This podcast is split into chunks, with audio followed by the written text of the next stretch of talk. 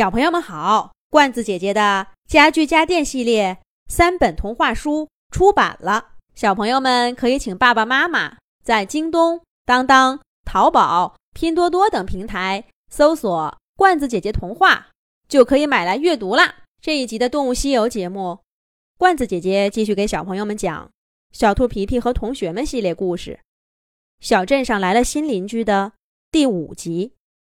新年晚会舞蹈的第一次排练，小猴子淘淘、小刺猬果果、鸡小飞和鸭小嘎都展示了自己的舞蹈基础。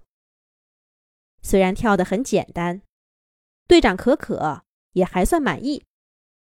每个人跳完，他都会稍微点评几句。最后，轮到小熊毛毛了，大家都充满期待的看着这位新来的同学。他跳的怎么样呢？他怎么不声不响的走去了操场的角落里？毛毛，你去哪儿？小猫可可刚喊了一声，就看见小熊毛毛在一排小树中间转了个圈儿，挑了一棵最粗壮的，背过身去，后背对着树，手舞足蹈的蹭起来。他一会儿扭扭屁股，一会儿踢踢腿，一会儿又蹲下去，摇晃着脑袋，嘴里还哼哼唧唧的，不知道在唱什么，似乎很开心的样子。这，这是……等小熊毛毛终于跳完了，所有的小伙伴都目瞪口呆的看着他。哎呀，真舒服呀！就是这棵树太小了。不够尽兴，怎么样？我的舞蹈还不错吧？你们，你们这是？大概是刚刚跳的太投入了。小熊毛毛的脸蛋红扑扑的，声音虽然有些喘，却透着兴奋和得意。可是看到大家的表情，小熊毛毛又一下子变得拘谨起来。是不是我跳的不够好？我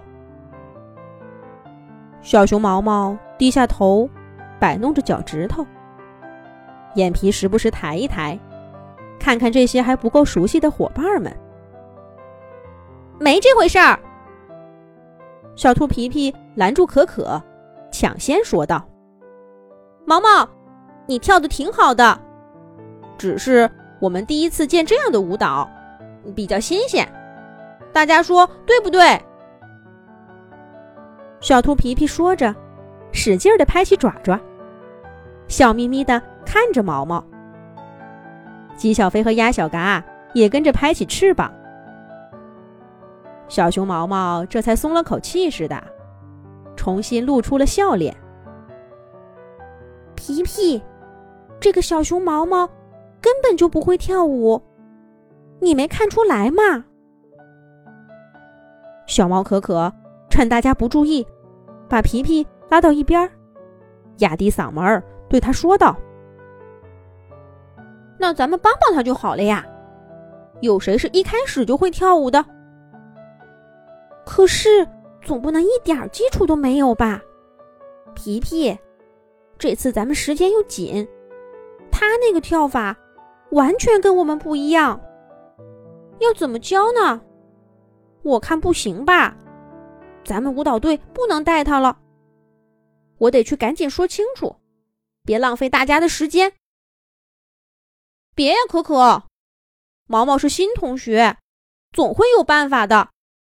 有什么能难住你这个舞蹈家？那那好吧，那我试试看。皮皮，那你跟毛毛一组，咱们的动作。他要是做不到，你可得多教他，不能拖后腿呀。放心吧，我保证，咱们的舞蹈一定是最精彩的。小兔皮皮好说歹说，终于劝服可可，同意让毛毛留下。他们俩回来的时候，皮皮特意走得慢了些，看到小熊毛毛正笑眯眯的。看着鸭小嘎和果果聊天儿，皮皮这才放心下来。正式的排练很快就开始了。小猫可可真是一个负责任的队长。他根据每个人的特点，精心设计了舞蹈动作。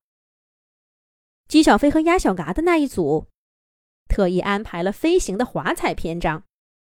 虽然很有挑战，但实在是太漂亮了。小飞和小嘎都练得津津有味儿。果果和淘淘那组呢，一个在树上，一个在地上，相互对望着跳舞，仿佛在唱一首。优美的抒情诗。可可自己的设计了很多高难度动作，他不愿意耽误大家的时间，都是自己在家里练习的。至于皮皮和毛毛那组，可可费了不少的心思，他把有难度的动作都放在皮皮身上实现，给毛毛设计的动作都大开大合，简洁有力。这样一来，不但很衬毛毛的身形，又不会增加排练压力，影响进度，还能让观众们注意到毛毛，真是一举三得。皮皮悄悄的对着可可竖起了好几次大拇指。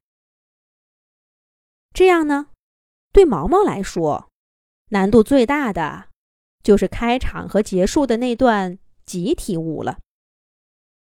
然而，就是这样，毛毛那儿还是出了岔子。怎么回事呢？咱们下一集讲。